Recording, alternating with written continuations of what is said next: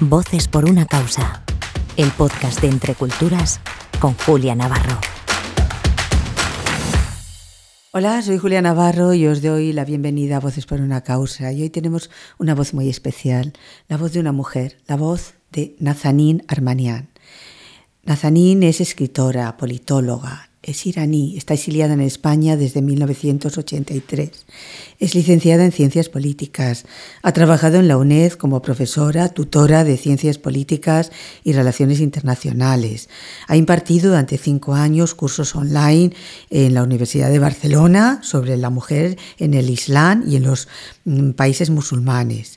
Imparte cursos, seminarios, conferencias en distintas universidades, centros cívicos y culturales y sus análisis sobre la actualidad, eh, pues yo diría que son casi de, obligada lectura, porque siempre nos da una visión diferente de lo que, está, lo que está sucediendo. Y esta semana nos vamos a acercar a la realidad de lo que sucede en Irán a través de ella, a través de su voz, porque tras las protestas que se lleva, están produciendo desde hace semanas en este país a partir de la muerte de Masa Amin, una mujer de 22 años que fue detenida por llevar mal puesto el velo. Irán está en el centro de la actualidad internacional. Nazanin, gracias por estar aquí, bienvenida y cuéntanos qué está ocurriendo exactamente en Irán. Gracias por invitarme primero y conocerte en persona, un placer.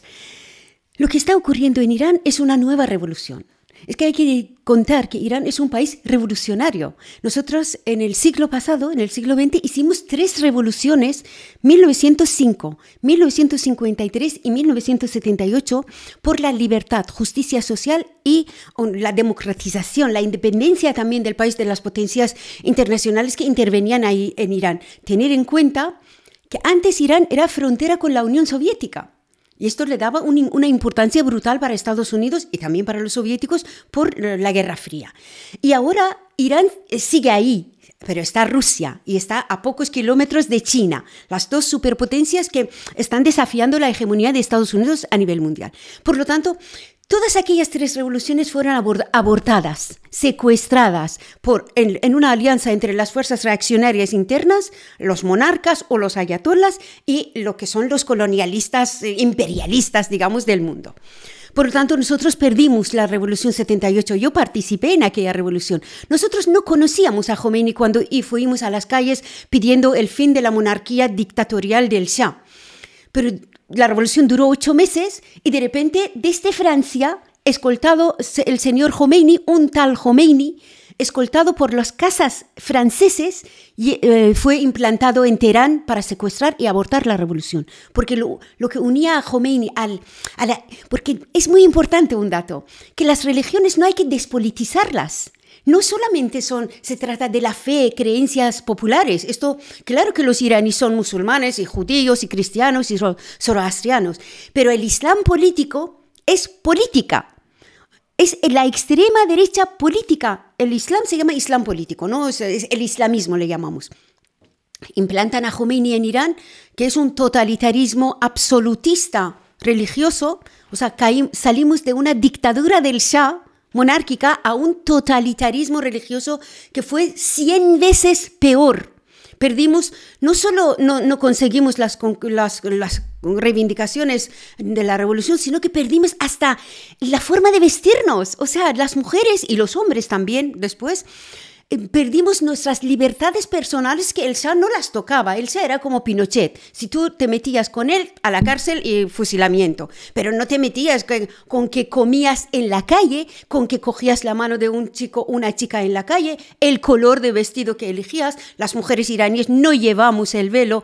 El velo es una prenda semítica es judeocristiano, no es iraní. Los iraníes somos muchos pueblos, no digo solo un pueblo, somos persas, kurdos, azeríes, somos 12 naciones diferentes reunidos en Irán que se llama la tierra de los arios. Irán significa esto. Nuestras tradiciones son milenarias. Nosotros tenemos más historia preislámica que posislámica. Eh, posislámica son 1400 años.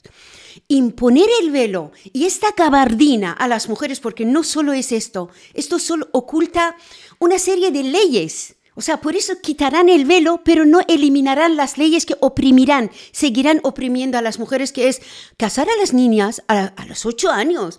El movimiento feminista iraní habíamos conseguido en el 76 que la edad nupcial para las niñas fuese 16 años.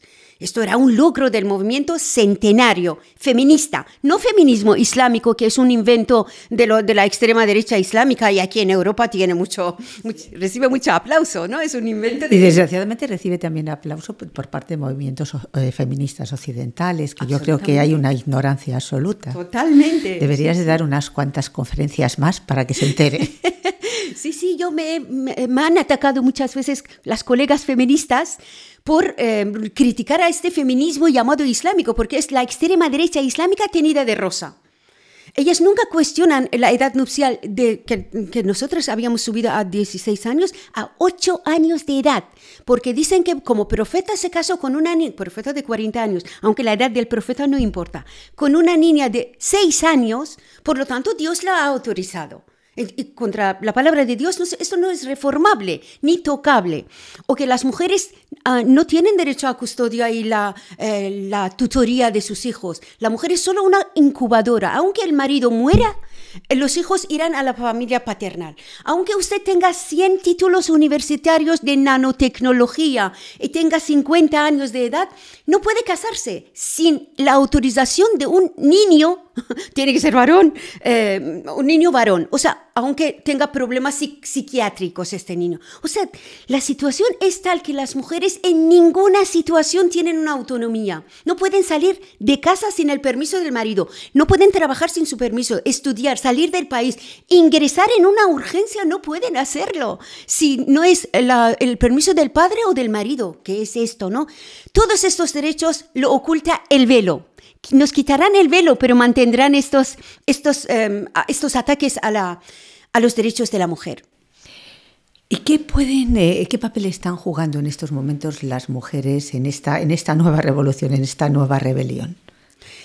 Es, increíble, es, como un círculo que estamos mm, cerrando, ¿no? La primera manifestación contra el régimen de Khomeini, porque Khomeini, a ver, esto lo aclaro porque yo sé que parte de estas, estas feministas o parte de la izquierda europea que aún hoy, aún hoy, defiende al régimen islámico porque se presenta anti-israelí, anti-imperialista, nosotros, las fuerzas progresistas iraníes, también pensamos así cuando Khomeini todavía estaba en París. Entonces, el programa que él anunciaba era reformas sociales, reparto del dinero de petróleo entre los pobres, todo era. Dijo que hasta las mujeres no tendrán obligación de llevar el velo porque era nuestra preocupación. Nosotros sabíamos, nosotros somos el primer y el único país del mundo que en 1935 prohibimos el velo en las calles. O sea, señores franceses no son nadie comparando con lo que nosotros hace casi un ciclo conseguimos, que las mujeres no deben llevar el velo porque ese es, es como la, para entendernos, ¿no?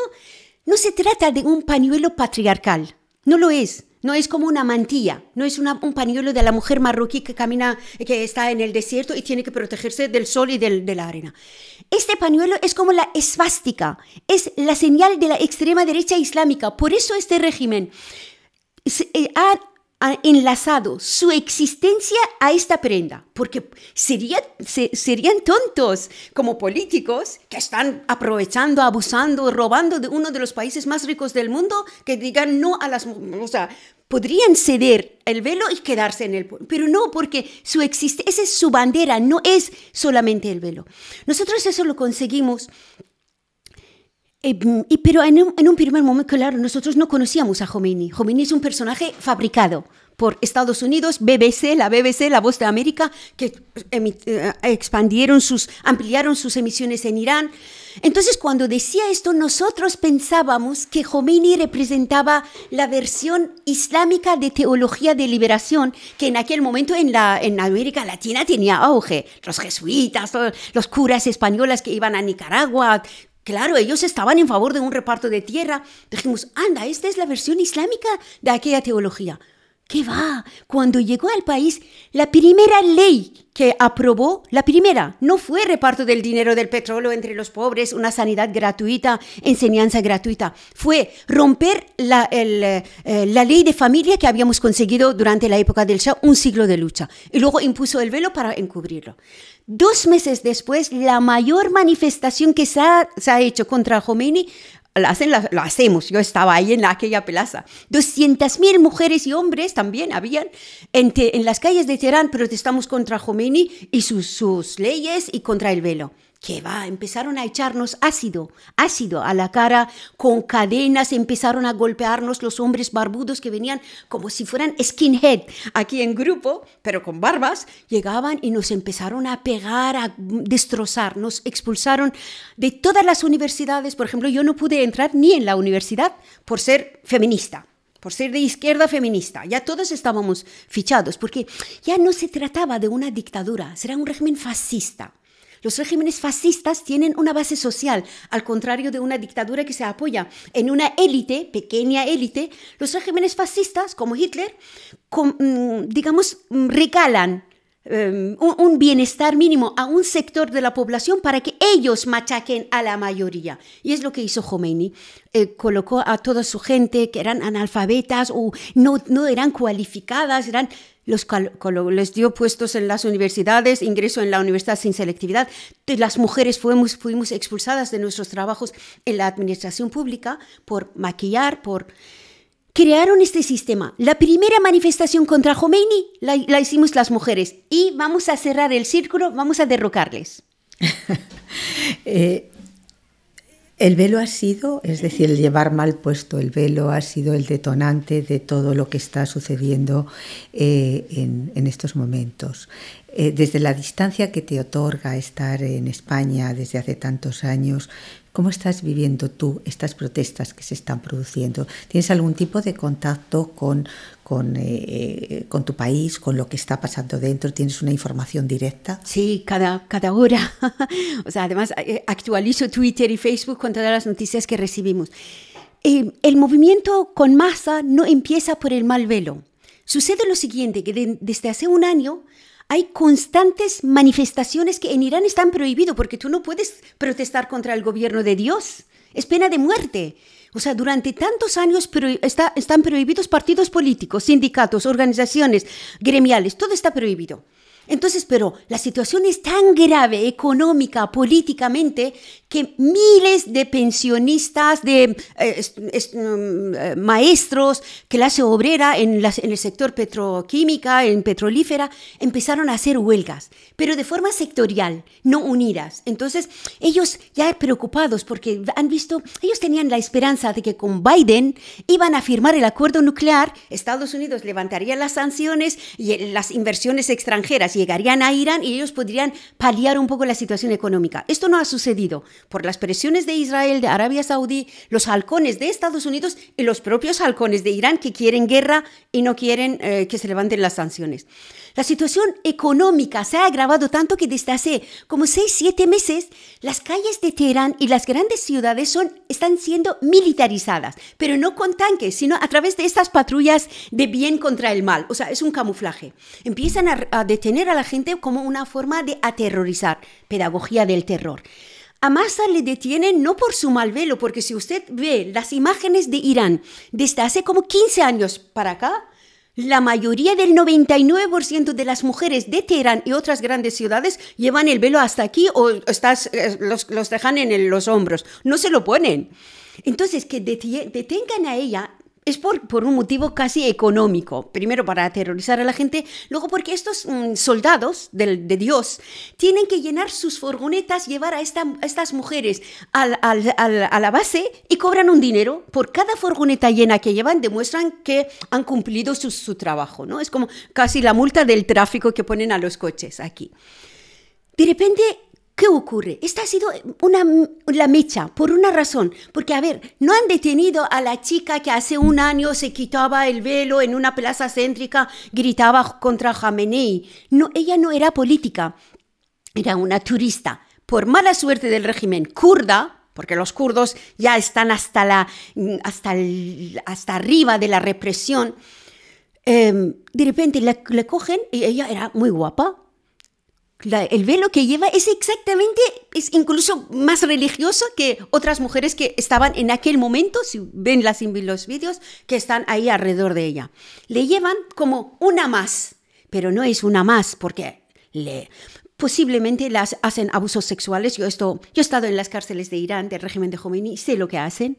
Sé cómo violan a las niñas de 14, 15 años, porque como para el Islam las niñas a partir de 7, 8 años son adultas, se les puede casar. Por eso aquí en España, en, las, en los colegios, y eso es una batalla perdida de las fuerzas progresistas españolas que han cedido. Cuando a una niña de la EGB permiten que sus padres le impongan el velo, le meten en una escuela en un país europeo, este quiere decir el único principal significado que tiene que ella es ya adulta. Por eso esta niña ni puede bailar, cantar, saltar, mm, soltar una carcajada, no puede ir de campamento. Todo esto está, estará preparándole, están preparándole para un matrimonio. Ya es adulta. ¿No? Entonces, con este velo, esto es el significado que tiene. Por lo tanto, a las niñas de, de 12, 13, 14 años las ejecutaban. Antes las violaban para que vayan directamente al infierno. Antes, porque, claro, siendo vírgenes, si, vas, si mueres, vas al cielo. Para que no vayas al cielo, le violaban, les violaban, les violan y les mandan. Yo creo que ahí en la comisaría, cuando detienen a Massa, empiezan a manosearla seguramente, porque las mujeres iraníes de eso no solo de Irán, de la mayoría de los países de Oriente Medio y Norte de África, eso lo sabemos. Usted va a, las comisarías de Egipto, pasa exactamente lo mismo. En Irak pasa exactamente lo mismo. Le manosean, ella resiste, cae o le pegan, se muere. ¿Qué ocurre? Esta es la mecha porque no es la primera mujer que muere o es asesinada ahí. Es que tenemos decenas de miles de mujeres que han sido ejecutadas, violadas, asesinadas. ¿Por qué ella? Porque ya es la gota que mm, desborda el vaso. Por otro motivo más además, porque hay descontento económico, social, religioso. Pero hay un dato más. La gente dice, anda, hasta hoy hemos consentido eso de aquel poema, poema famoso que atribuyen a Brecht, Bertolt Brecht, que dicen, y fueron a por los judíos, como yo no fui judío, no dije nada a por los comunistas. El pueblo iraní no dijo nada cuando mataron a diferentes sectores de grupo en diferentes periodos. De repente ven que, anda, este régimen mata a una mujer que ni es política, es una niña guapa que ha venido de turismo y con su familia y tal. Y ¿Por qué? Entonces nadie está a salvo en este país. Y empiezan a rebelarse. O sea, en aquel momento el pueblo iraní toma conciencia de que el, régimen con el que se están enfrentando no es un régimen normal y corriente, una dictadura normal y corriente, sino es un régimen fascista que su existencia está basada en el terror. Y eh, el papel de las mujeres en todo esto eh, está siendo primordial entonces. Absolutamente. Y esto rompe toda esta, esta imagen que se ha dado tanto el islamismo como los países, los medios de comunicación occidentales, que estas mujeres en, los países musulmanes les gusta tener, em, entrar en poliginia, vivir, compartir su marido, su pareja con cuatro mujeres más, les gusta porque reciban palizas, es su forma de vivir, hay que respetarles. Primero se han dado cuenta que, anda, las mujeres iraníes, no solo yo, porque a mí, mire, en muchas conferencias, mujeres progresistas españolas me decían, tú no tienes autoridad para hablar de la mujer en el Islam, yo he publicado libros y artículos. Con documentos, documentación, ¿no? Que tú no tienes la autorización de hablar sobre las mujeres del Islam porque no llevas el velo. Digo, bueno, entonces em, solo un nazi puede hablar del nazismo. ¿Qué es esto? No? ¿Qué, ¿Cómo pueden decir esto en, un, en, una universidad? Que me lo dijeron esto en la universidad, em, en un curso de universidad aquí en Complutense. Entonces, claro, el papel de las mujeres es esto, que el velo, esto que ponen a la cabeza de las mujeres, esto no es un pañuelo cualquiera. La mayoría del 99% de las mujeres musulmanas del mundo no lleva el velo. El pañuelo que llevan es normalmente es un complemento de su vestimenta étnica. Si usted va a África, Senegal, las mujeres musulmanas senegalesas llevan un turbante de colores, de muchos colores, y son musulmanas, ¿eh? Y si conoce la situación, esto significa una pertenencia étnica. Muy rápido. Entonces, el, papel de las mujeres en Irán ha sido brutal. O sea, desde hace un siglo van con armas o sin violencia, dependiendo de la situación, han participado en, eh, en, la lucha por la democratización del país y por sus derechos. Las mujeres han sido tan protagonistas que esto sí es parte del machismo que reina en todo Oriente Medio, que a los hombres les da vergüenza quedarse en casa al ver que las mujeres están en la, en la calle, aunque ellos no tengan conciencia de la situación, participan en la... O sea, que es una revolución de las mujeres, esto sí, y es una revolución laica contra el dominio de la religión en favor de la espiritualidad, de la opción personal de cada uno, la religión o ninguna religión que quiera elegir, pero es contra la religión en el poder y es a nivel mundial. O sea, Irán ha puesto, crea este pauta un pueblo musulmán. No es un golpe de Estado de un intelectual llegado de Europa que diga, no, yo quiero laicismo en Irán. No, no, es la opción de la mayoría del pueblo iraní. ¿Y crees que está llegando entonces el final del régimen de los ayatolás? 100%, porque ya eh, está Mm, como decimos, finiquitado, tanto a nivel eh, internacional, ha jugado todos los papeles que tenía que jugar, por ejemplo, eh, gracias a la República Islámica y sus intervenciones reaccionarias en la región, todos los países alrededor de Irán están llenas de las bases militares de Estados Unidos. O sea, estamos como rodeados porque sus injerencias en Irak, en Siria, en Afganistán, en Yemen, en Arabia Saudí ha creado el miedo entre estos países. Ellos han llamado a papá Estados Unidos para que ahí instale bases militares y misiles y tal. Han instalado misiles y bases donde jamás Estados Unidos tenía em, bases, como en Siria, por ejemplo, ¿no? Ahora tiene cinco bases militares en Siria. Es el fin del régimen islámico.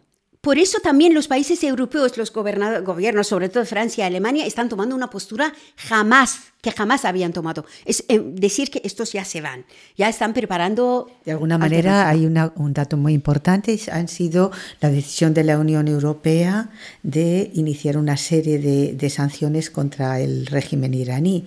¿Eso crees que supone un salto en favor de esta revolución de las mujeres? Sí, sin duda, sin duda, porque no la habían tomado. ¿Cómo es que no, la no habían tomado esta medida desde el minuto cero? Porque estos cuerpos son terroristas, pero no terroristas solo porque matan a los europeos. Es que fuera de Irán, estos este, guardianes islámicos han asesinado en Alemania, Francia, Austria, en Turquía, Chipre, Grecia, a cerca de 400 militantes eh, iraníes de la oposición, tanto de los líderes como de la base. Nosotros tenemos que cambiar cada dos por tres nuestro domicilio por las amenazas que recibimos de los islamistas, sean de Irán o de Palestina o de Marruecos o de quien sea, pero son, es que han creado un ejército de yihadismo que eh, solo es posible crear un ejército de cientos de miles de hombres armados que operan en todos los países del mundo, que un Estado solo puede financiar esto. Y son estados reaccionarios. Dentro de Irán y fuera de Irán pueden operar me dejas con el, con el corazón encogido. Nazarín, muchas gracias por acompañarnos en este nuevo capítulo de Voces por una causa. Eh, ha sido toda una lección de geoestrategia eh, y de política escucharte y pues sobre todo poder saber de primera mano lo que está sucediendo en Irán y el papel tan primordial que están teniendo las, las mujeres en esta recuperación de, de las libertades. Y gracias a todos ustedes por escucharnos una semana más. Hasta la semana que viene. Gracias.